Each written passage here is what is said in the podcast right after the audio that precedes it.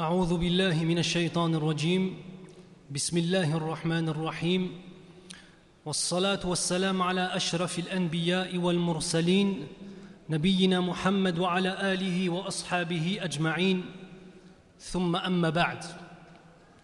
Nous دونك donc من فضل الله سبحانه وتعالى, pour notre deuxième rencontre sur l'analyse de la vie du prophète صلى الله عليه وسلم, et le parallèle à faire entre el-hikam, les sagesses que l'on tire de l'enseignement de l'étude de sa vie à son époque, ces sagesses dans l'application de nos vies aujourd'hui, notamment en France. Avec, comme je le rappelle, un choix de ma part qui est de prendre la période mécoise uniquement, les trois premières années donc d'appel à l'islam en secret, puis les dix années qui suivent d'appel à l'islam en public. Car comme je l'ai dit dans la précédente conférence, nous sommes beaucoup plus proches de la situation des musulmans à la Mecque que celle des musulmans à Médine.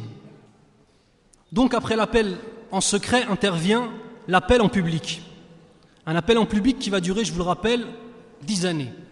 Au bout de ces trois ans d'appel en secret, le nombre de musulmans est assez réduit. 40 personnes tout au plus. Le prophète reçoit de la part d'Allah subhanahu wa ta'ala l'ordre d'appeler à l'islam ouvertement. Après trois années de formation, après trois années de rapprochement d'Allah et de connaissance de l'essence même d'Allah subhanahu wa ta'ala par le biais de l'aqidah, par le biais du tawhid. Allah subhanahu wa ta'ala dit et avertis les gens qui te sont les plus proches. Allah dit dans le Coran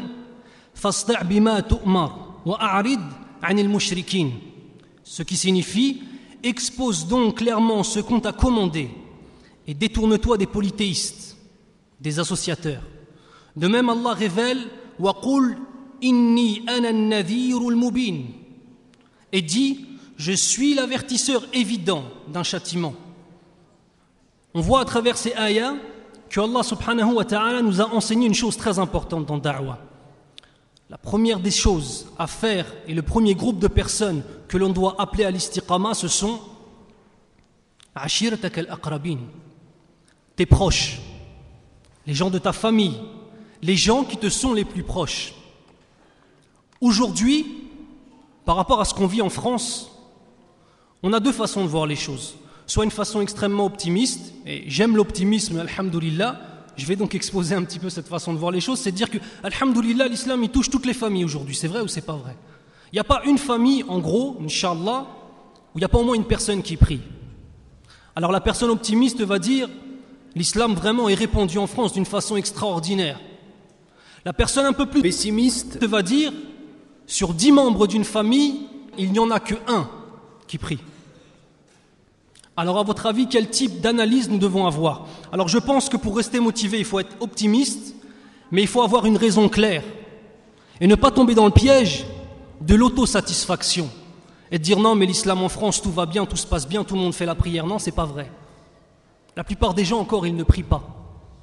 La plupart des gens encore, ils ne connaissent même pas réellement le sens de la ilaha illallah et ils ne connaissent pas encore réellement le sens de l'islam. Donc avertir sa famille. Et je voudrais vous passer un message, inshallah. Il n'y en a pas un seul d'entre nous qui soit assis ici, qui n'ait pas au minimum un frère ou une sœur qui ne fait pas la prière. Il n'y a pas un papa ici, hormis celui à qui Allah a donné un grand bienfait. Il n'y a pas un papa en principe où il n'y a pas une maman il n'y a pas au moins un des enfants qui ne prie pas, dont la fille n'est pas mutahajiba, ne porte pas le hijab. Je voudrais vous rappeler que Allah subhanahu wa ta'ala, en premier lieu dans la da'wah, a ordonné au prophète sallallahu alayhi wa de s'adresser à sa propre famille. Il ne faut jamais oublier, jamais oublier, pardon, cette donnée extrêmement importante. Votre famille en premier lieu appeler sa famille à l'islam, construire un véritable istiqama afin de former une cellule familiale islamique. Et qu'est-ce qu'une communauté musulmane sinon un amas, une formation de plein de familles, d'un grand nombre de familles musulmanes Si nous n'avons pas cette da'wah au sein même des familles, alors nous n'aurons pas une communauté musulmane réellement pratiquante. Est-ce que c'est vrai ou est-ce que c'est pas vrai? C'est une donnée extrêmement importante. Et si je me permets encore d'insister, c'est parce que tous les jours, je vois des gens qui laissent cela de côté. Je ne dis pas qu'il ne faut pas faire da'wah aux non-musulmans. Je ne dis pas qu'il ne faut pas faire da'wah à ses collègues de travail, absolument pas. Mais je vous dis que la priorité, ce sont les gens de notre famille. Et je veux aussi vous dire une chose, ne désespérez pas. Ne désespérez pas d'une de vos filles qui est complètement loin de l'islam ou un de vos fils qui est complètement loin de l'islam. Ne désespérez pas d'un de vos frères ou d'une de vos sœurs qui sont complètement égarés. Ne désespérez surtout pas. Donc, la révélation arrive. Je vous rappelle le contexte.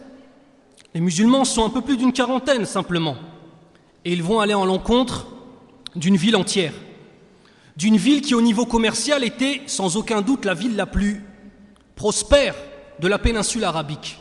Il reçoit l'ayah et Nabi sallallahu alayhi wa sallam accompagné de tous les sahaba sortent dans la rue et crie La ilaha illallah Muhammad Rasulullah sallallahu alayhi wa sallam. Trois années de formation afin d'arriver à ce résultat. Des hommes forts, des musulmans forts, je voudrais vous rappeler une chose, ya Ikhwan, et aussi à mes sœurs. Rappelez-vous une chose l'islam, c'est une religion d'hommes. L'islam, c'est une religion d'hommes, ce n'est pas une religion de lâches. L'islam, c'est la religion d'hommes et de femmes qui, malgré tout, où qu'ils soient, affirment leur foi. Bien sûr, dans une intelligence. Il ne s'agit pas de casser les choses, il ne s'agit pas de forcer les gens à embrasser l'islam, mais il s'agit de nous savoir qui nous sommes, avoir une réelle identité musulmane, en être fiers. Nabi sallallahu alayhi wa sallam part sur le mont Safa. Vous savez, entre Safa et Marwa, pendant le et pendant le Hajj, on fait ce qu'on appelle le Sa'i, le va-et-vient. Il monte sur un des deux monts pour être en hauteur. Il appelle les Quraysh, il appelle les tribus arabes qui habitent dans la Mecque à cette époque-là. Et il leur dit si je vous annonçais que des cavaliers se préparent à lancer une attaque contre vous, me croiriez-vous? Regardez l'intelligence du prophète sallallahu alayhi wa sallam. Si vos vies étaient en danger et que je vous disais que vos vies sont en danger, est-ce que vous me croiriez? Qu'est-ce qu'ils disent? Ils disent Tu ne nous as jamais menti. Et regardez, ça c'est une faïda qu'on prend. Celui qui fait da'wa, ikhwan, celui qui veut appeler à l'islam, il faut que lui-même soit un homme, inshallah ta'ala, dans la mesure du possible, irréprochable immédiatement les gens en face reconnaissent ta qualité. Si tu es un homme qui est connu pour aimer les gens, pour être droit, pour être juste, et que tu appelles à l'islam, que tu appelles à la droiture, Wallah, les gens, inshallah ta'ala, acceptent. Le prophète sallallahu alayhi wa sallam de dire Je vous avertis que vous êtes menacés d'un châtiment douloureux. La réaction Ils se dispersèrent sans croire en lui. Abu Lahab, la'natullahi alayhi, de dire Puisses-tu périr aujourd'hui même? C'est pour nous dire cela que tu nous as réunis. Et regardez encore une fois dans l'analyse de ce hadith, il y a toujours, toujours des leaders dans le mal, subhanallah. Même dans la somme des gens qui étaient réunis, peut-être certains ont eu envie d'écouter le message de Nabi sallallahu alayhi wa sallam. Mais un shaitan min al-insan, un diable parmi les hommes se lève et va égarer tout le monde. Méfiez-vous des gens qui prennent la parole trop vite. Méfiez-vous des gens qui prennent la parole trop vite. Car au jour du jugement, les gens qui ont été égarés par ces mêmes personnes diront Allah, allège notre châtiment, c'est de leur faute si nous avons été là. Non, pas d'allègement. Vous les avez suivis parce que vous avez choisi. Et eux-mêmes de dire nous sommes tous dans la même situation.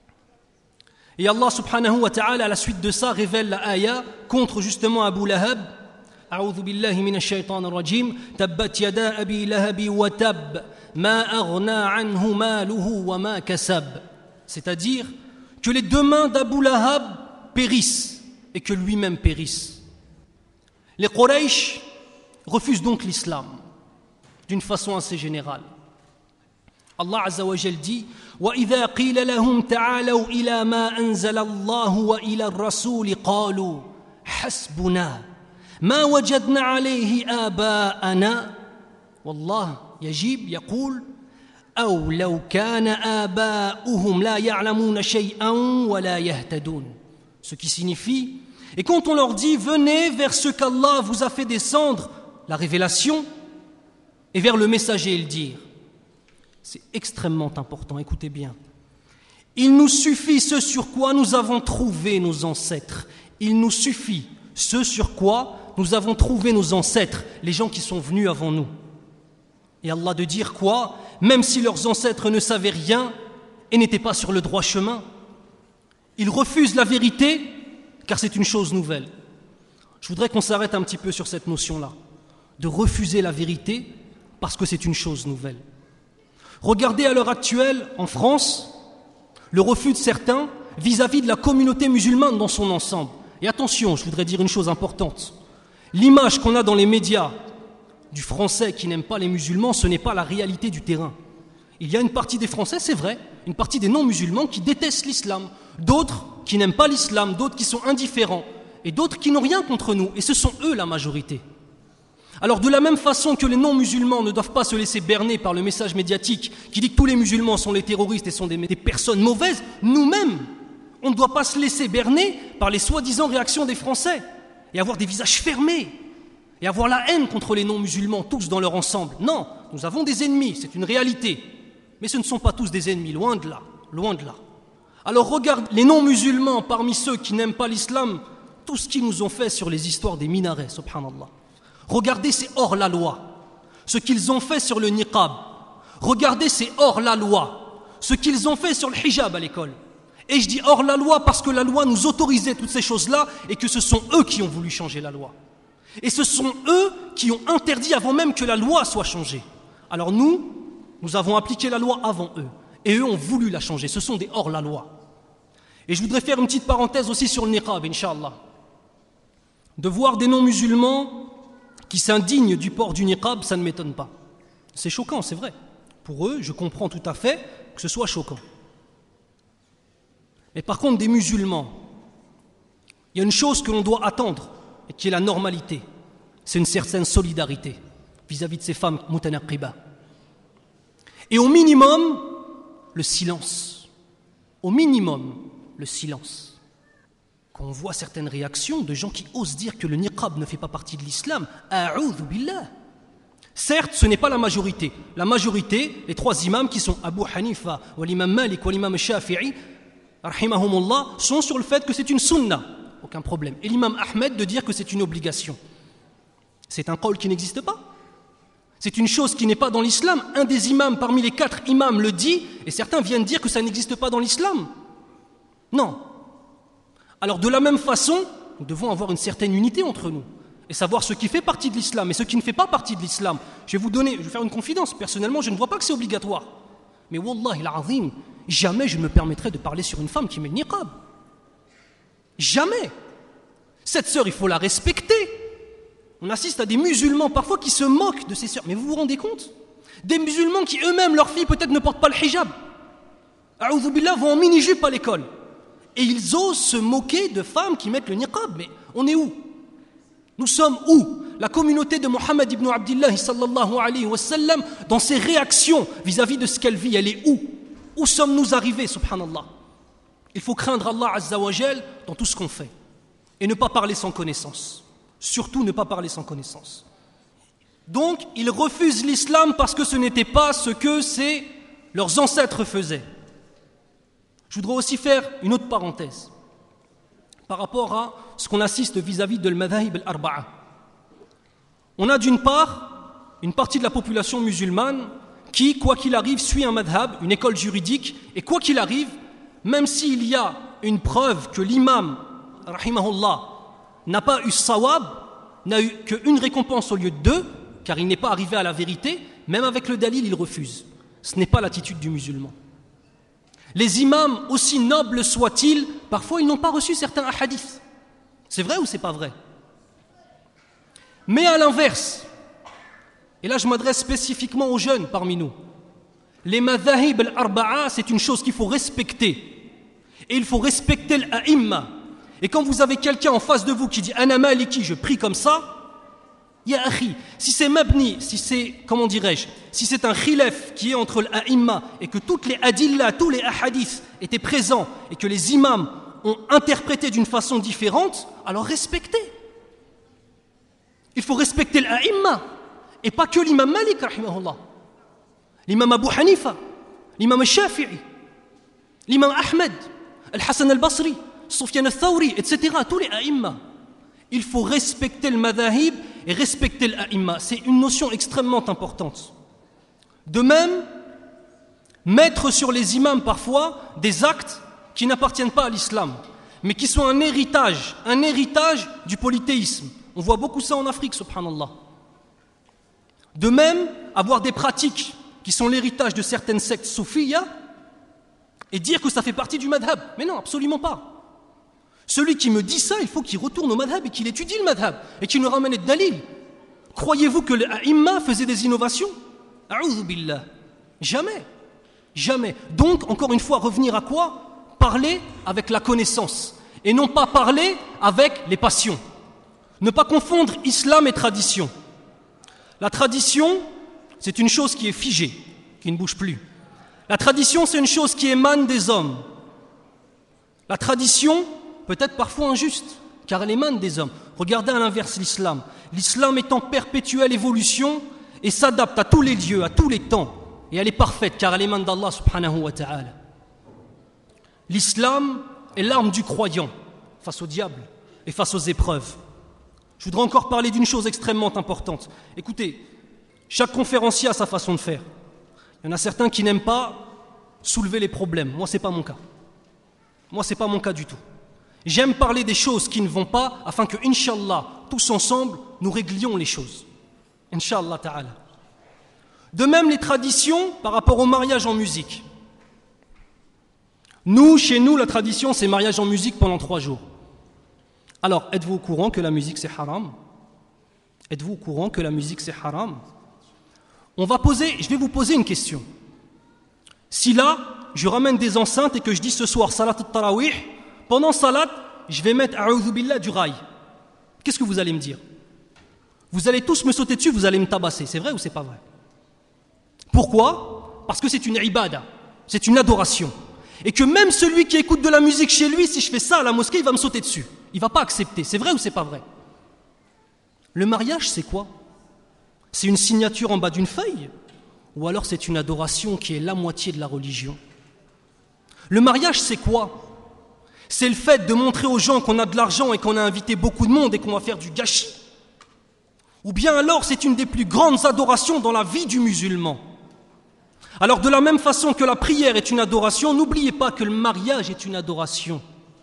Il y a des gens qui viennent me voir parfois, je suis imam khatib dans une mosquée, ils me disent J'ai pas de baraka dans mon mariage. Première question, Harry, comment il s'est passé ton mariage? 95% des fois, billah. Comment on peut demander une baraka quand on fait une adoration avec du muharram? Alors là, je m'adresse aussi aux papas et aux mamans ne forcez pas vos enfants à faire ces mariages avec de la musique. Peu importe ce que les gens diront. Zawaj al c'est ça, ils disent Amma ba'd. Zawaj al-muttaqin. Zawaj al-salihin. Est-ce que c'est ça qu'on cherche Ou alors est-ce que c'est le fait que les gens disent qu'on a de l'argent? Donc, il ne faut pas que nous ayons les mêmes réactions que Quraysh, qui refusent parce qu'ils n'ont pas vu ça chez, leurs ancêtres, parce que c'était une tradition. Et ils veulent rester sur les traditions de leurs ancêtres. Le halal, il est clair. Et le haram, il est clair. Alors il ne faut pas jouer avec ce que Allah subhanahu wa ta'ala nous a offert comme présent immense qui est la foi musulmane dans nos poitrines. Nous passons maintenant aux tortures infligées au prophète sallallahu alayhi wa sallam et aux sahaba radiallahu anhum. Il faut bien savoir que, comme je vous l'ai dit la dernière fois, la majorité des musulmans sont des pauvres sont des gens qui ne sont pas protégés. Les seules personnes qui étaient protégées parmi les musulmans, c'était notre prophète bien-aimé Mohammed ibn Abdullah sallallahu alayhi wa sallam par son oncle Abu Talib. Abu Bakr Siddiq radiallahu anhu était protégé par sa tribu. Et Ali radiallahu anhu de même était protégé par Abu Talib. Le reste des musulmans, pauvres, ils vont subir. Ils vont subir énormément. C'est une donnée qu'il faut garder à l'esprit. Un hadith du prophète sallallahu alayhi wa sallam qui dit les épreuves les plus dures sont infligées à qui? Au prophète. Celui que Allah aime, il l'éprouve. Celui qui a la poitrine assez large pour accepter les épreuves, Allah va le purifier dans cette vie et il viendra au jour du jugement, Inch'Allah, sans péché. Allah Azawajal dit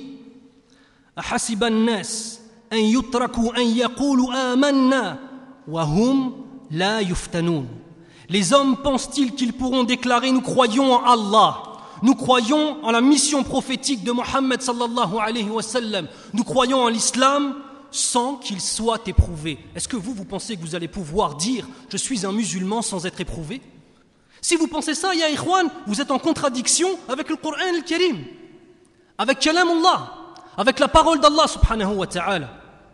À ceux qui commencent à rentrer dans l'istiqama, à rentrer dans le din, à ceux qui sont convertis à l'islam, sachez que vous allez être éprouvés parce qu'Allah vous aime. Et regardez la récompense. Et c'est ça un musulman. C'est l'homme intelligent, le musulman. C'est la femme intelligente qui à la fois vit dans cette vie, le commerce, la vie de famille, certains plaisirs de cette terre, mais surtout voit ce qu'il y a après la mort. Ça, c'est l'intelligence, ça, c'est le mu'min, ça, c'est l'islam. Je vais vous raconter encore un hadith. Pendant que le prophète sallallahu alayhi wa sallam priait, Uqba lui enroula autour du cou un pan de son habit et serra de toutes ses forces. Pendant qu'il est en soujoud, parmi les Quraysh, quelqu'un lui saute dessus et l'étrangle pendant son soujoud, de toutes ses forces. Jusqu'à ce qu'intervint Abu Bakr Siddiq, radiallahu anhu, le premier homme qui s'est converti à l'islam, le premier da'i ilallah. Il est le premier à avoir appelé les gens à l'islam en tant que da'i, jusqu'à qu'intervint Abu Bakr Siddiq radiallahu anhu et réussit à l'éloigner du prophète sallallahu alayhi wa sallam en criant Tuez-vous un homme pour la simple parole? Allah est mon Seigneur.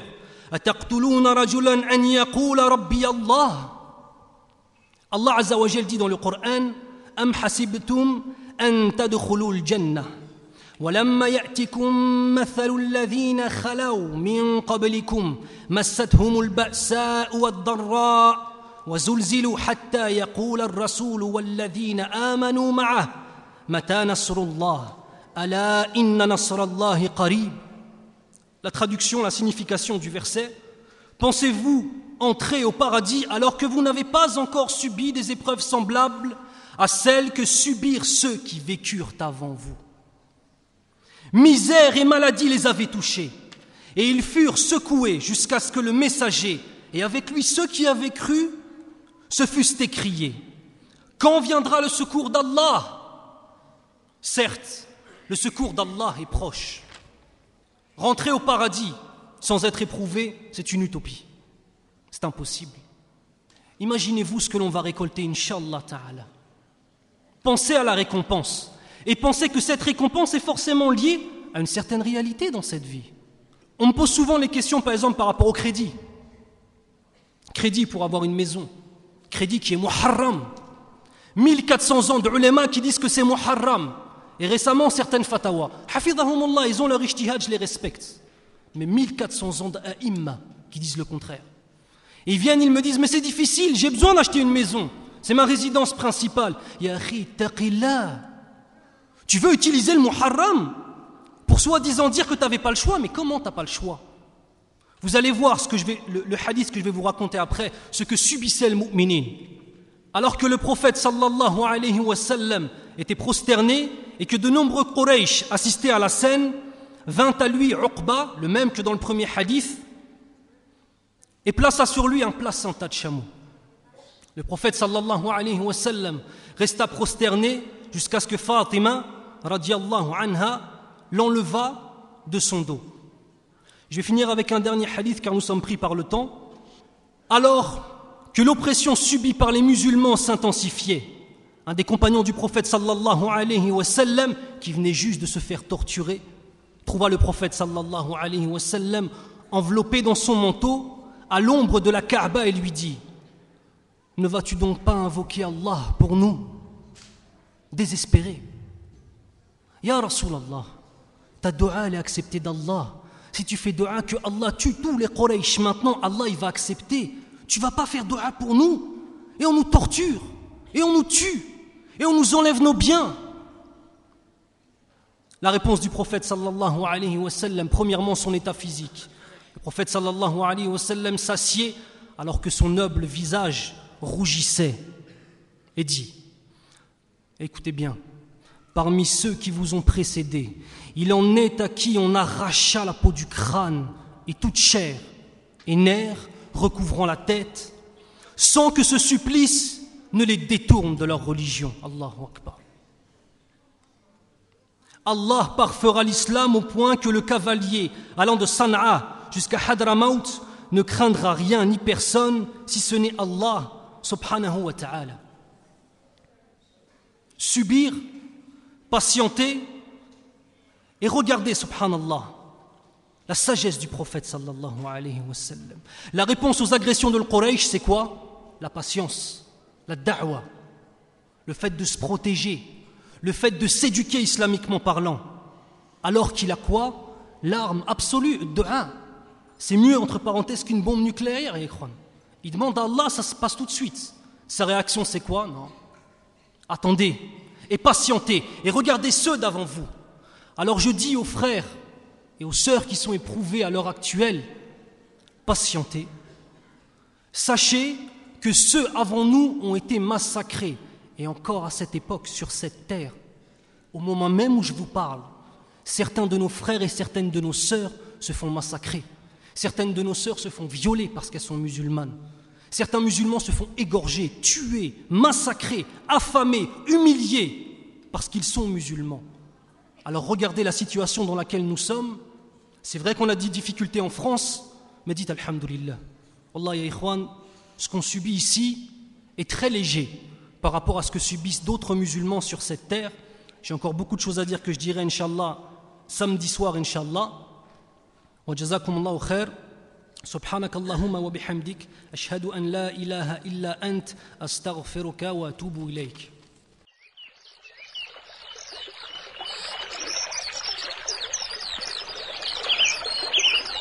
Cette œuvre est désormais à votre disposition. Après l'avoir mise en pratique, propagez-la conformément à la parole prophétique Transmettez de ma part, ne serait-ce qu'un verset.